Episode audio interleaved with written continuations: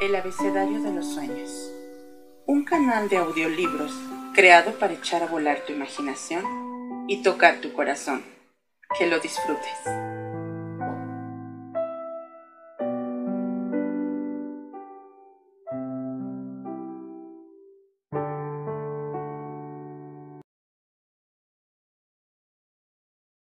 La Metamorfosis, escrito por Franz Kafka.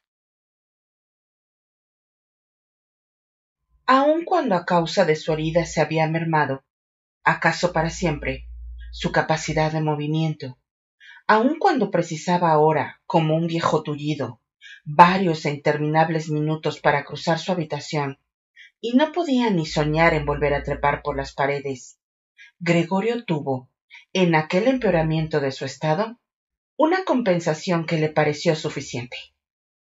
Por la tarde, la puerta del comedor, en la que tenía puestos fijos los ojos desde hacía una o dos horas antes, se abría, y él, echado en su cuarto a oscuras, invisible para los demás, podía observar a su familia en torno a la mesa iluminada y oír sus conversaciones con la aprobación general.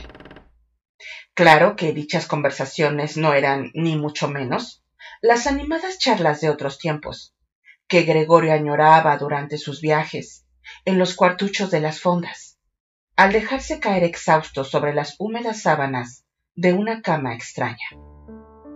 Ahora, las veladas eran casi siempre monótonas y tristes. Poco después de cenar, el padre se dormía en su sillón, y la madre y la hermana se hacían mutuas señas de silencio. La madre inclinada muy cerca de la luz, cosía lencería para una tienda, y la hermana, que se había colocado de dependienta, estudiaba por las noches estenografía y francés, con miras a conseguir un puesto mejor que el actual. De vez en cuando el padre despertaba y como si no se diese cuenta de haber dormido, le decía a la madre, ah, No haces más que coser y volvía a dormirse enseguida, mientras la madre y la hermana, rendidas de cansancio, cambiaban una sonrisa. El padre se negaba obstinadamente a quitarse, ni siquiera en casa, su uniforme de ordenanza, y mientras el batín, ya inútil, colgaba de la percha, dormitaba totalmente uniformado, como si quisiera estar siempre preparado y esperase oír incluso en la casa la orden de algunos de sus jefes. De este modo el uniforme, que ya al principio no era nuevo, se fue ajando rápidamente, a pesar de los cuidados de la madre y la hermana.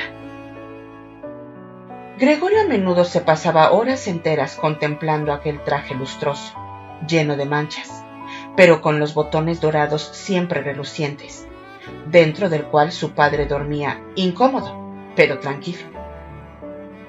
A las diez, la madre intentaba despertar al padre para convencerle de que se acostara y durmiera como es debido, cosa que él tanto necesitaba, puesto que entraba a trabajar a las seis. Pero el padre, con la obstinación que le caracterizaba desde que era ordenanza, insistía en permanecer más tiempo en la mesa, pese a que se dormía invariablemente y al gran trabajo que costaba hacerle cambiar el sillón por la cama. Sordo a los argumentos de la madre y la hermana, seguía allí con los ojos cerrados dando cabezadas. La madre le tiraba de la manga, diciéndole al oído palabras cariñosas. La hermana interrumpía su tarea para ayudarla, pero no servía de nada, pues el padre se hundía aún más en su sillón y no abría los ojos hasta que las dos mujeres le hacían por debajo de los brazos. Entonces las miraba a una tras otra y solía exclamar, Vaya vida. Ni siquiera los últimos años voy a poder estar tranquilo. Y penosamente, como si llevara una pesada carga, se ponía de pie, apoyándose en la madre y la hermana. Se dejaba acompañar hasta la puerta. Les indicaba con un gesto que ya no las necesitaba y seguía solo su camino, mientras las dos mujeres dejaban sus tareas e iban tras él para continuar ayudándole. ¿Quién, en aquella familia agotada por el trabajo, ¿hubiera podido dedicar a Gregorio más tiempo que el estrictamente necesario? El nivel de la vida doméstica se redujo cada vez más. Se despidió a la criada y se contrató, para que ayudara en los trabajos más duros, a una asistenta corpulenta y huesuda, de cabellos blancos, que venía un rato por la mañana y otro por la tarde. Y la madre tuvo que añadir a su nada desdeñable labor de costura las demás tareas de la casa. Incluso tuvieron que vender varias joyas de la familia que en otros tiempos habían llevado orgullosas la madre y la hermana en fiestas y reuniones. Gregorio se enteró de ello por los comentarios acerca del resultado de la venta en una de las conversaciones nocturnas de la familia. Pero el mayor motivo de lamentación consistía siempre en la imposibilidad de dejar aquel piso, demasiado grande en las actuales circunstancias, ya que no había forma de trasladar a Gregorio. Sin embargo, éste se daba cuenta de que no era él el verdadero impedimento para la mudanza, ya que se le podría transportar fácilmente en un cajón con agujeros para respirar. La verdadera razón por la que no se mudaban era porque ello les hubiera obligado a asumir plenamente el hecho de que habían sido alcanzados por una desgracia inaudita, sin precedentes en el círculo de sus parientes y conocidos. El infortunio se cebaba en ellos. El padre tenía que ir a buscar el desayuno del humilde empleado de banco. La madre cosía ropas de extraños, sujeta a los caprichos de los clientes. La familia estaba llegando al límite de sus fuerzas. Y Gregorio sentía renovarse el dolor de la herida de su espalda cuando la madre y la hermana, después de acostar al padre, volvían al comedor y dejaban sus respectivas tareas para sentarse muy juntas, casi mejilla con mejilla. La madre señalaba hacia la habitación de Gregorio y decía Grete, cierra esa puerta. Y Gregorio quedaba de nuevo sumido en la oscuridad, mientras en la habitación contigua las dos mujeres lloraban en silencio o se quedaban mirando fijamente a la mesa con los ojos secos. Gregorio casi nunca dormía, ni de noche ni de día. A veces pensaba que iba a abrirse la puerta de su cuarto y que él iba a encargarse de nuevo, como antes, de los asuntos de la familia. Volvió a acordarse, tras largo tiempo, del director y el gerente del almacén, el dependiente y el aprendiz. Aquel ordenanza tan robusto. Dos o tres amigos que tenía en otros comercios. Una camarera de una fonda provinciana. También le asaltó el recuerdo dulce y pasajero de una cajera de una sombrerería a quien había cortejado formalmente aunque sin empeño suficiente. Todas estas personas se mezclaban en su mente con otras extrañas hace tiempo olvidadas, pero ninguna podía ayudarle, ni a él ni a los suyos. Eran inasequibles, y se sentía aliviado cuando lograba apartar su recuerdo. Luego, dejaba también de preocuparse por su familia, y solo sentía hacia ella la irritación producida por la poca atención que le prestaban. No había nada que le apeteciera realmente. Sin embargo, hacía planes para llegar hasta la despensa y apoderarse, aunque sin hambre, de lo que le pertenecía por derecho propio. La hermana no se preocupaba ya de buscar alimentos a su gusto. Antes de irse a trabajar, por la mañana y por la tarde, empujaba con el pie cualquier cosa dentro del cuarto. Y luego, al regresar, sin mirar si Gregorio solo había probado la comida, lo cual era lo más frecuente, o si ni siquiera la había tocado, recogía los restos con la escoba. El arreglo de la habitación, que siempre tenía lugar de noche, era igualmente apresurado. Las paredes estaban cubiertas de suciedad y el polvo y los desperdicios se amontonaban en los rincones. En los primeros tiempos, al entrar la hermana, Gregorio se situaba precisamente en el rincón en que había más suciedad. Pero ahora podía haber permanecido allí semanas enteras, sin que ella se hubiese aplicado más, pues veía la porquería tan bien como él, pero al parecer estaba decidida a dejarla. Con una susceptibilidad en ella completamente nueva, pero que se había extendido a toda la familia, no admitía que ninguna otra persona se ocupase del arreglo de la habitación. Un día, la madre quiso limpiar a fondo el cuarto de Gregorio, tarea para la que tuvo que emplear varios cubos de agua mientras Gregorio yacía amargado e inmóvil debajo del sofá, molesto por la humedad. Pero en cuanto notó la hermana, al regresar por la tarde, el cambio operado en la habitación, se sintió terriblemente ofendida. Irrumpió en el comedor y sin escuchar las explicaciones de la madre, rompió a llorar con tal violencia y desconsuelo que los padres se asustaron. El padre, a la derecha de la madre, le reprochó el no haber cedido por entero a la hermana el cuidado de la habitación de Gregorio. La hermana, a la izquierda, dijo que ya no le sería posible encargarse de aquella limpieza. La madre quería llevarse al dormitorio al padre, que no acababa de calmarse. La hermana, sacudida por los sollozos, daba puñetazos en la mesa, y Gregorio silbaba de rabia, porque nadie se había acordado de cerrar la puerta para ahorrarle aquel espectáculo. Pero si la hermana, extenuada por el trabajo, estaba cansada de cuidar a Gregorio, no tenía por qué reemplazarla a la madre, ni Gregorio tenía por qué sentirse abandonado. Para eso estaba la asistenta. Aquella viuda entrada en años, a quien su huesuda constitución debía de haber permitido resistir las mayores amarguras a lo largo de su vida, no sentía hacia Gregorio ninguna repulsión. Sin que ello pudiera achacarse a la curiosidad, abrió un día la puerta del cuarto de Gregorio, que en su sorpresa y aunque nadie le perseguía, comenzó a correr de un lado para otro. Sin embargo, la mujer permaneció inmutable, con las manos cruzadas sobre el vientre. Desde entonces, cada mañana y cada tarde, entreabría furtivamente la puerta para contemplar a Gregorio. Al principio, incluso le llamaba con palabras que sin duda creía cariñosas, como Ven aquí, bicharraco, Ven aquí. Gregorio no respondía a estas llamadas. Permanecía inmóvil, como si ni siquiera se hubiese abierto la puerta. Cuanto mejor hubiera sido que se ordenase a la sirvienta limpiar diariamente su cuarto, en vez de dedicarse a importunarle inútilmente. Una mañana temprano, mientras una lluvia que parecía anunciar la inminente primavera azotaba furiosamente los cristales, la asistente le encordió como de costumbre, y Gregorio se irritó de tal manera que se volvió contra ella, lenta y débilmente, pero en disposición de atacar.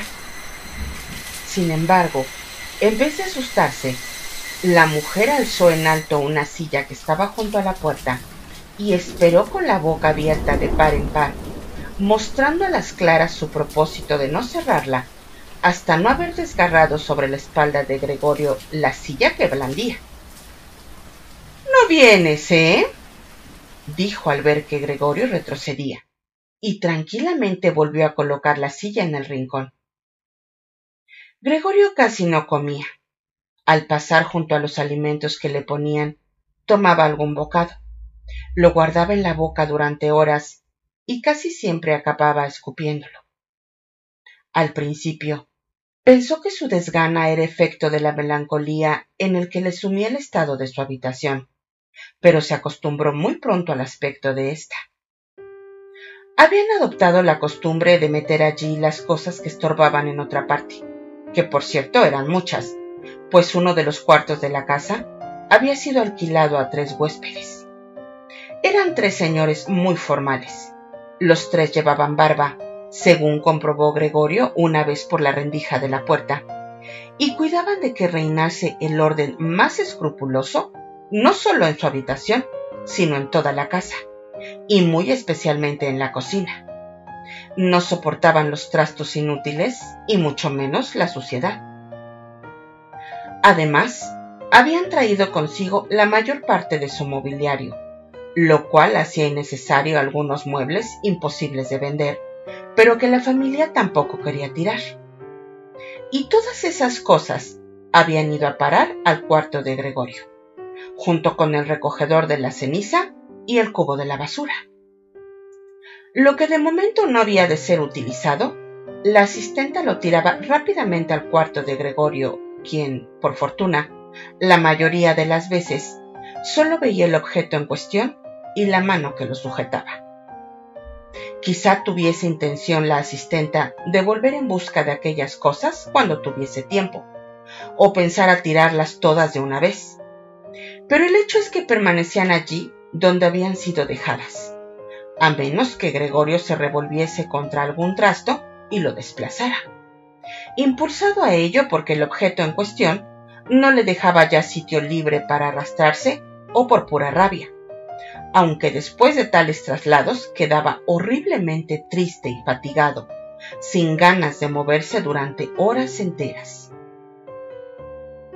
A veces los huéspedes cenaban en casa, en el comedor, con lo cual la puerta que daba a la habitación de Gregorio permanecía cerrada también algunas noches. Pero a Gregorio esto le importaba ya muy poco, pues incluso algunas noches en que la puerta estaba abierta, no había aprovechado la ocasión, sino que se había retirado, sin que la familia lo advirtiese, al rincón más oscuro de su cuarto. Un día la sirvienta dejó algo entornada la puerta que daba al comedor, y así siguió cuando los huéspedes entraron por la noche y encendieron la luz. Se sentaron a la mesa, en los sitios antaño ocupados por el padre, la madre y Gregorio desdoblaron las servilletas y empuñaron los cubiertos.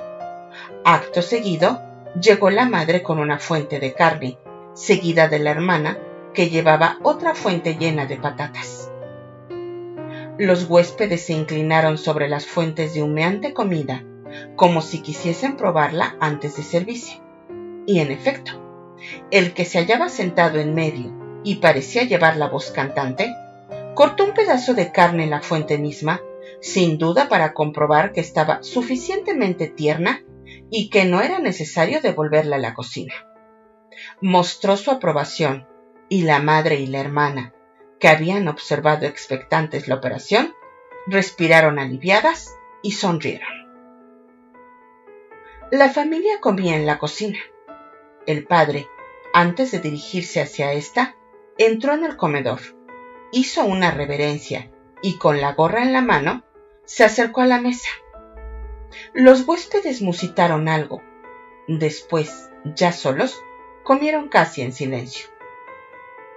A Gregorio le resultaba extraño oír, entre los diversos ruidos de la comida, el de los dientes al masticar, como si quisiesen demostrarle que para comer se necesitan dientes y que la más hermosa mandíbula de nada sirve sin ellos. ¡Qué hambre tengo! Pensó Gregorio, preocupado. Pero no son estas las cosas que me apetecen. ¿Cómo comen estos huéspedes? Y yo, mientras, muriéndome de hambre. Aquella noche, Gregorio no recordaba haber oído el violín en todo aquel tiempo. Oyó tocar en la cocina. Ya habían acabado los huéspedes de cenar. El que estaba en medio había sacado un periódico y dado una hoja a cada uno de los otros dos, y los tres leían y fumaban recostados en sus asientos. Al oír el violín, se levantaron y de puntillas fueron hasta la puerta del recibidor, junto a la cual permanecieron inmóviles, apretados uno contra otro.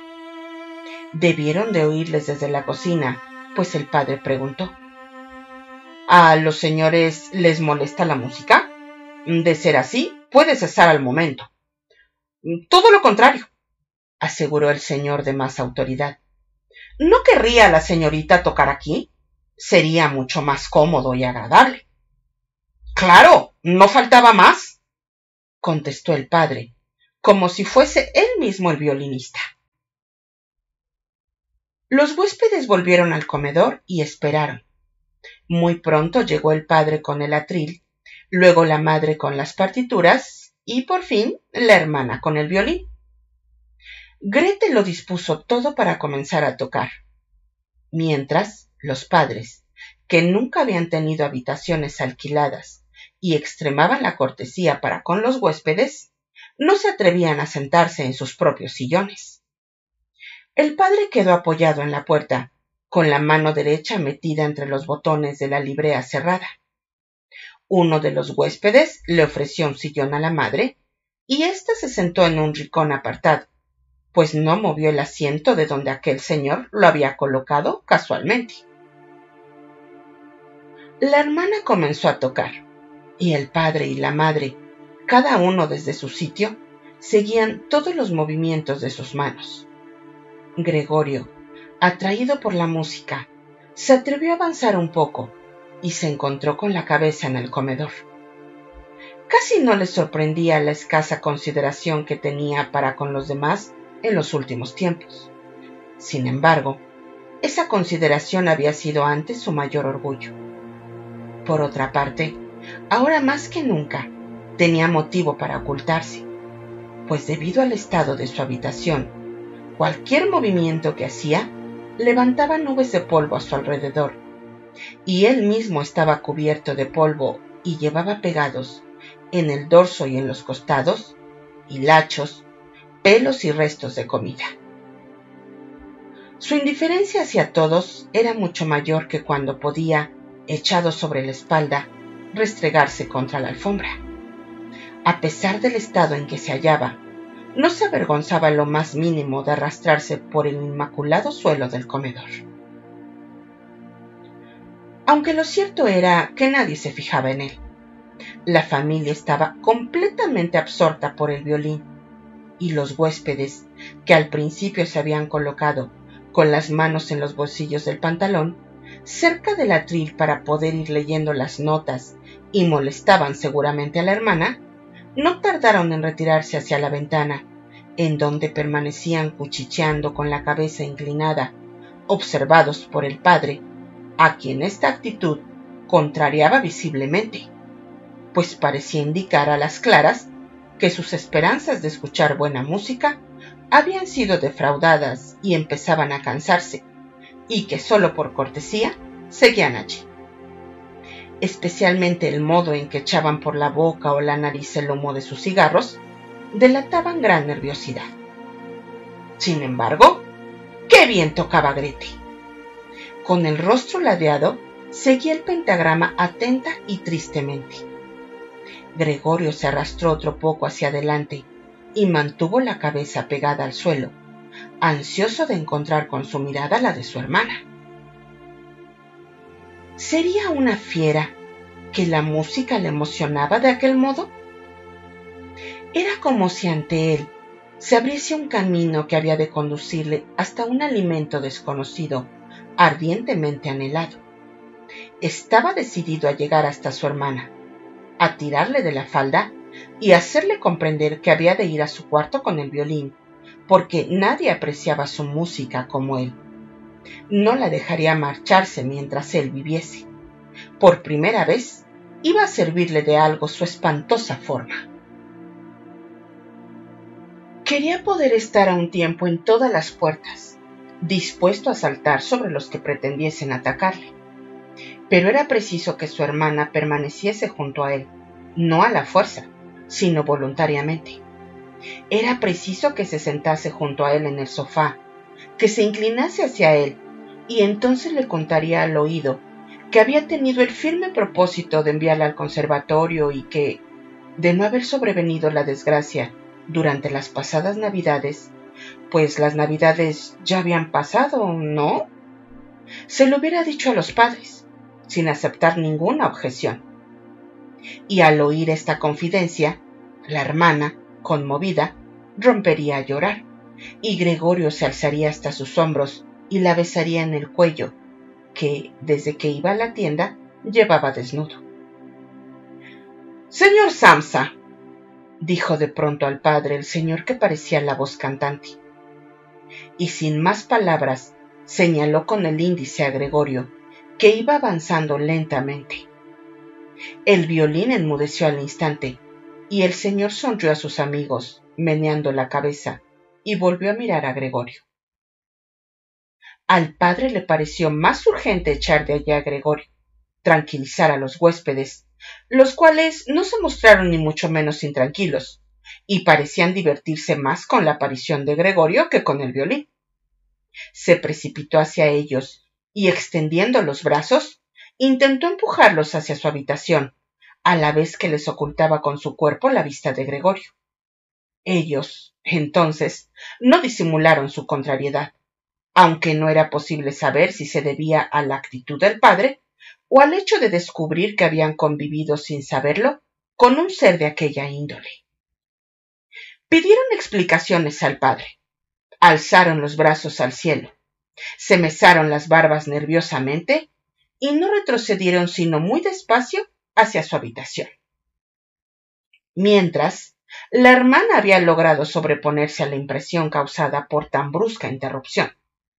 Permaneció un instante con los brazos caídos, sujetando con indolencia el arco y el violín, y la mirada fija en la partitura, como si todavía estuviera tocando.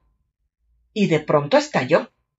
Soltó el instrumento en el regazo de su madre, que seguía sentada en su sillón, respirando con gran dificultad, y corrió al cuarto contiguo, al que los huéspedes, empujados por el padre, se iban acercando ya más rápidamente. Con gran destreza manipuló mantas y almohadas, y antes de que los huéspedes entrasen en su habitación, ya había terminado de arreglarles las camas y se había escabullido. El padre estaba tan fuera de sí que olvidaba hasta el más elemental respeto debido a los huéspedes, y los seguía empujando frenéticamente. Ya en el umbral, el que parecía llevar la voz cantante dio una patada en el suelo y le detuvo diciendo enérgicamente ¿Participa ustedes? Alzó la mano al decir esto y buscó con la mirada también a la madre y a la hermana, que, en vista de las repugnantes circunstancias que en esta casa concurren, y al llegar aquí, escupió con fuerza en el suelo. En este mismo momento me despido. Por supuesto, no voy a pagar lo más mínimo por los días que aquí he vivido. Al contrario, me pensaré si he de pedirles una indemnización, la cual, desde luego, sería muy fácil de justificar. Y miró a su alrededor como esperando algo. Y efectivamente, sus dos amigos se solidarizaron en el acto diciendo, También nosotros nos despedimos. Tras lo cual, el primero en hablar agarró el picaporte y cerró la puerta de un golpe. El padre, con paso vacilante, tanteando con las manos, fue hasta su sillón y se dejó caer en él. Parecía disponerse a echar su sueñecillo de todas las noches, pero la profunda inclinación de su cabeza, caída como sin vida, demostraba que no dormía.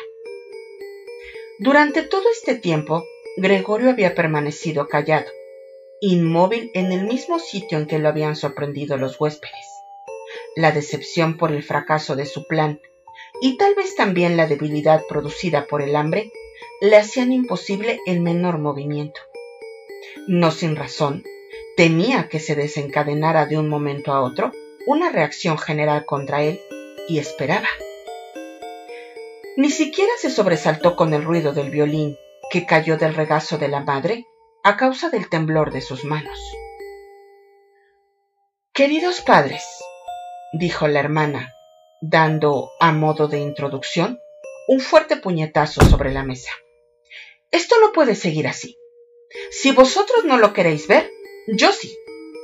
Ante este monstruo, no quiero ni siquiera pronunciar el nombre de mi hermano, y, por tanto, solo diré que hemos de librarnos de él. Hemos hecho todo lo humanamente posible para cuidarlo y soportarlo, y no creo que nadie pueda hacernos el menor reproche. Tienes toda la razón, dijo el padre. La madre, que aún no podía respirar bien, comenzó a toser ahogadamente, con la mano en el pecho y los ojos extraviados como una loca. La hermana corrió hacia ella y le sostuvo la cabeza. Al padre, las palabras de la hermana parecían haberle movido a reflexión. Se había incorporado en el sillón, Jugaba con su gorra de ordenanza por entre los platos de la cena de los huéspedes y de vez en cuando dirigía una mirada a Gregorio, impertérrito.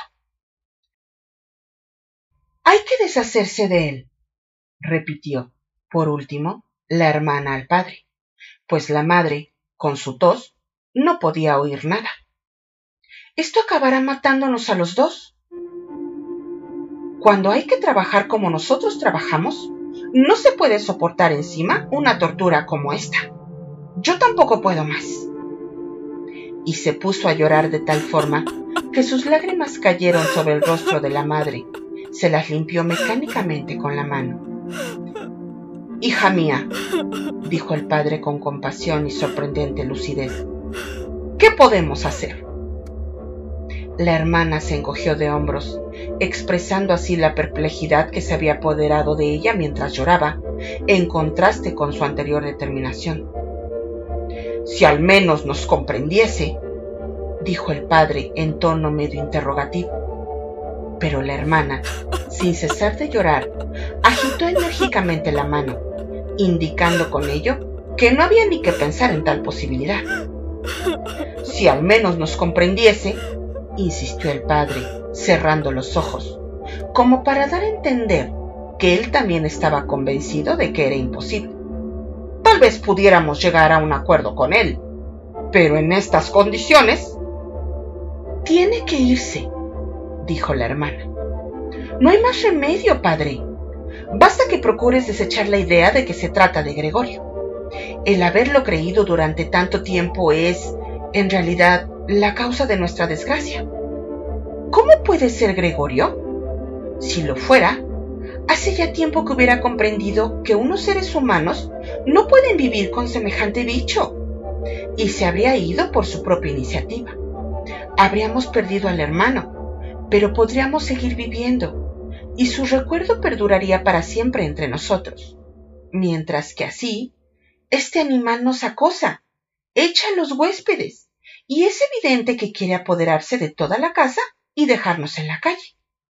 Mira, padre, gritó de pronto, ya empieza otra vez. Y con un terror que a Gregorio le pareció incomprensible, la hermana se apartó el sillón, como si prefiriese abandonar a la madre que permanecer cerca de Gregorio, y corrió a refugiarse detrás del padre. Este, excitado a su vez por la actitud de su hija, se puso en pie, extendiendo los brazos ante Grete con gesto protector. Gregorio no quería asustar a nadie, y mucho menos a su hermana. Lo único que había hecho era empezar a dar la vuelta para volver a su habitación, y esto era lo que había impresionado a los demás, pues, a causa de su deplorable estado, para realizar aquel difícil movimiento, tenía que ayudarse con la cabeza apoyándola en el suelo. Se detuvo y miró a su alrededor. Al parecer, su familia había captado su buena intención. Solo había sido un susto momentáneo. Ahora todos le miraban tristes y pensativos. La madre estaba en su sillón, con las piernas muy juntas extendidas ante sí y los ojos entrecerrados de cansancio. La hermana estaba sentada junto al padre y rodeaba con su brazo el cuello de éste. Tal vez ya pueda moverme, pensó Gregorio, iniciando de nuevo sus penosos esfuerzos. No podía contener sus resoplidos y de vez en cuando tenía que pararse a descansar. Pero nadie le metía prisa, le dejaban actuar tranquilamente. Cuando hubo dado la vuelta, inició el regreso en línea recta le asombró la gran distancia que le separaba de su habitación. No lograba comprender cómo, dada su debilidad, había podido momentos antes recorrer ese mismo trecho sin notarlo, con la única preocupación de arrastrarse lo más rápidamente posible. Apenas se percató de que nadie le asusaba con palabras o gritos. Al llegar al umbral, volvió la cabeza, aunque solo a medias pues sentía cierta rigidez en el cuello y vio que nada había cambiado. Únicamente su hermana se había puesto en pie. Su última mirada había sido para su madre, que se había quedado dormida. Apenas dentro de su habitación, oyó cerrarse rápidamente la puerta y echar la llave. El brusco ruido le asustó de tal modo que se le doblaron las patas. La hermana era quien tan prontamente había actuado. Había permanecido en pie esperando el momento de correr a encerrarlo. Gregorio no la había oído acercarse. ¡Por fin! exclamó ella, haciendo girar la llave en la cerradura. ¿Y ahora? Se preguntó Gregorio mirando a su alrededor en la oscuridad. Pronto comprendió que no podía moverse en absoluto. Esto no le asombró, al contrario, no le parecía natural haber podido avanzar, como había hecho hasta entonces, con aquellas patitas tan endebles. Por lo demás, se sentía relativamente a gusto. Si bien le dolía todo el cuerpo, le parecía que el dolor se iba atenuando poco a poco, y pensaba que, por último, cesaría. Apenas si notaba ya la manzana podrida que tenía en la espalda y la infección blanqueada por el polvo. Pensaba con emoción y cariño en los suyos. Estaba aún más convencido que su hermana de que tenía que desaparecer. Permaneció en un estado de apacible meditación e insensibilidad hasta que el reloj de la iglesia dio las tres de la madrugada. Todavía pudo vislumbrar el alba que despuntaba tras los cristales. Luego, a pesar suyo, dejó caer la cabeza y de su hocico surgió débilmente su último suspiro.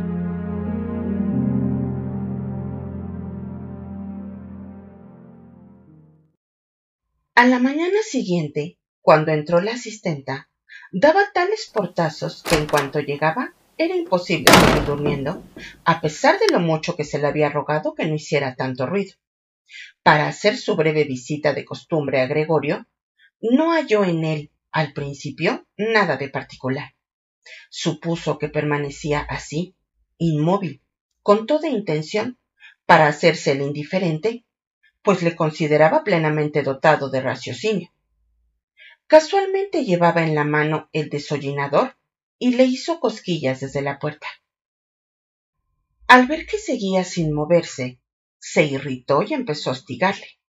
Y sólo después de que lo hubo empujado sin encontrar ninguna resistencia, se dio cuenta de lo sucedido. Abrió desmesuradamente los ojos y dejó escapar un silbido de sorpresa. Acto seguido, abrió bruscamente la puerta del dormitorio de los padres y gritó en la oscuridad Ha estirado la pata. El señor y la señora Samsa se incorporaron en la cama. Les costó bastante sobreponerse al susto y tardaron en comprender lo que les anunciaba la asistenta. Pero en cuanto se hubieron hecho cargo de la situación, bajaron de la cama, cada uno por su lado, y con la mayor rapidez posible. El señor Samsa se echó la colcha por los hombros. La señora Samsa solo llevaba el camisón, y así entraron en la habitación de Gregorio. Mientras, se había abierto también la puerta del comedor, donde dormía la hermana desde la llegada de los huéspedes. Grete estaba completamente vestida, como si no hubiese dormido en toda la noche cosa que parecía confirmar la palidez de su rostro. ¿Muerto? Preguntó la señora Samsa, mirando interrogativamente a la asistenta, no obstante poder comprobarlo por sí misma e incluso verlo sin necesidad de comprobación alguna. Así es, contestó la asistenta, empujando un buen trecho con el escobón el cadáver de Gregorio, como para comprobar la veracidad de sus palabras. La señora Samsa hizo un movimiento como para detenerla, pero no la detuvo. Mm, bueno, dijo el señor Samsa, demos gracias a Dios. Se santiguó y las tres mujeres le imitaron. Grete no apartaba la vista del cadáver. ¡Qué delgado está! dijo. Hacía tiempo que no probaba bocado. Siempre dejaba la comida intacta. El cuerpo de Gregorio aparecía, efectivamente, completamente plano y seco. De esto solo se daban cuenta ahora, porque ya no lo sostenían sus patitas. Nadie apartaba la vista de él. Grete, ven un momento con nosotros, dijo la señora Samsa, sonriendo melancólicamente. Y Grete, sin dejar de mirar hacia el cadáver, siguió a sus padres al dormitorio. La asistenta cerró la puerta y abrió la ventana de par en par. Era todavía muy temprano, pero el aire no era del todo frío. Estaban a finales de marzo. Los tres huéspedes salieron de su habitación y buscaron con la vista su desayuno. Los habían olvidado. ¿Y el desayuno? Le preguntó a la asistenta, de mal humor, el que parecía llevar la voz cantante. Pero la asistenta, poniéndose el índice ante los labios, les invitó silenciosamente, con grandes aspavientos, a entrar en la habitación de Gregorio. Entraron, y allí estuvieron, en el cuarto inundado de claridad, en torno al cadáver de Gregorio, con expresión desdeñosa y las manos hundidas en los bolsillos de sus raídos chaques. Entonces se abrió la puerta del dormitorio y apareció el señor Samsa, vestido con su librea, llevando del brazo a su mujer y del otro a su hija. Los tres tenían aspecto de haber llorado un poco, y Grete ocultaba de vez en cuando el rostro contra el brazo del padre. Salgan inmediatamente de mi casa, dijo el señor Samsa, señalando la puerta, pero sin soltar a las mujeres. ¿Qué pretende usted decir con esto? Le preguntó el que llevaba la voz cantante, algo desconcertado y sonriendo con timidez. Los otros dos tenían las manos cruzadas a la espalda y se las frotaban como si esperasen gozosos una disputa cuyo resultado les sería favorable. Pretendo decir exactamente lo que he dicho, contestó el señor Samsa, avanzando con las dos mujeres en una sola línea hacia el huésped. Este permaneció un momento callado y tranquilo, con la mirada fija en el suelo, como si estuviera ordenando sus pensamientos. En este caso, nos vamos, dijo, por fin, mirando al señor Samsa, como si una fuerza repentina le impulsase a pedirle autorización incluso para esto. El señor Samsa se limitó a abrir mucho los ojos y mover varias veces, breve y afirmativamente, la cabeza. Acto seguido, el huésped se encaminó con grandes pasos al recibidor. Sus dos compañeros habían dejado de frotarse las manos y salieron pisándole los talones, como si temiesen que el señor Samsa llegase antes al recibidor y se interpusiese entre ellos y su guía. Una vez en el recibidor, los tres cogieron sus sombreros del perchero, sacaron sus bastones del paragüero, se inclinaron en silencio y abandonaron la casa. Con desconfianza injustificada, el señor Samsa y las dos mujeres salieron al rellano y asomados sobre la barandilla, miraron cómo aquellos tres señores, lentamente, pero sin pausas, descendían la larga escalera desapareciendo al llegar a la vuelta que daba ésta en cada piso y reapareciendo unos segundos después. A medida que iban bajando, disminuía el interés que hacia ellos sentía la familia Samsa, y al cruzarse con ellos el repartidor de la carnicería, que sostenía su cesto sobre la cabeza, el señor Samsa y las mujeres abandonaron la barandilla y, aliviados, entraron de nuevo en la casa decidieron dedicar aquel día al descanso y a pasear. No solo tenían bien merecido una tregua en su trabajo, sino que les era indispensable.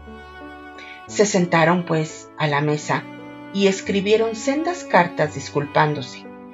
El señor Samsa a su superior, la señora Samsa al dueño de la tienda y Grete a su jefe. Mientras escribían, entró la asistenta a decir que se iba pues ya había terminado su trabajo de la mañana.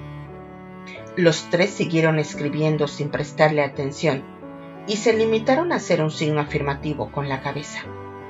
Pero al ver que no se marchaba, alzaron los ojos con irritación. ¿Qué pasa? preguntó el señor Samsa. La asistenta permanecía sonriente en el umbral, como si tuviese que comunicar una feliz noticia, pero indicando con su actitud que solo lo haría después de haber sido convenientemente interrogada. La tiesa pluma de su sombrero, que molestaba al señor Samsa desde que aquella mujer había entrado a su servicio, se bamboleaba en todas direcciones. Bueno, ¿qué desea? preguntó la señora Samsa, que era la persona a quien más respetaba la asistente. Pues, contestó ésta, y la risa no la dejaba seguir. Pues que no tienen que preocuparse de cómo quitar de en medio eso de ahí al lado. Ya será todo arreglado. La señora Samsa y Grete se inclinaron otra vez sobre sus cartas, como para seguir escribiendo, y el señor Samsa, notando que la asistenta se disponía a contarlo todo minuciosamente, la detuvo, extendiendo con energía la mano hacia ella. La asistenta, al ver que no le dejaban contar lo que traía preparado, se fue bruscamente. Buenos días, dijo visiblemente ofendida dio media vuelta con gran irritación y abandonó la casa dando un portazo terrible. Esta misma tarde la despido, dijo el señor Samsa. Pero no recibió respuesta, ni de su mujer ni de su hija, pues la asistenta parecía haber vuelto a turbar aquella tranquilidad que acababan apenas de recobrar. La madre y la hija se levantaron y se dirigieron hacia la ventana, ante la cual permanecieron abrazadas. El señor Samsa hizo girar su sillón en aquella dirección y estuvo observándolas un momento tranquilamente. Luego dijo, Vamos, vamos, olvidad de una vez las cosas pasadas. Tened también un poco de consideración conmigo. Las dos mujeres le obedecieron al instante. Corrieron hacia él la abrazaron y terminaron de escribir. Luego salieron los tres juntos, cosa que no habían hecho desde hacía meses, y tomaron el tranvía para ir a respirar el aire puro de las afueras. El tranvía, en el cual eran los únicos viajeros, estaba inundado por la cálida luz del sol. Cómodamente recostados en sus asientos, fueron cambiando impresiones acerca del porvenir y concluyeron que, bien mirado, no era nada negro, pues sus respectivos empleos, sobre los cuales todavía no habían hablado claramente, eran muy buenos y, sobre todo, prometían mejorar en un futuro próximo. Lo mejor que de momento podían hacer era cambiarse de casa. Les convenía una casa más pequeña y más barata, y sobre todo, mejor situada y más cómoda que la actual, que había sido elegida por Gregorio. Mientras charlaban, el señor y la señora Samsa se dieron cuenta casi a la vez de que su hija, pese a que con tantas preocupaciones había perdido el color en los últimos tiempos, se había desarrollado y convertido en una linda joven llena de vida. Sin palabras, entendiéndose con la mirada, se dijeron uno a otro que ya iba siendo hora de encontrarle un buen marido y cuando, al llegar al final del trayecto, la hija se levantó la primera e irguió sus formas juveniles, pareció corroborar los nuevos proyectos y las sanas intenciones de los padres. Fin.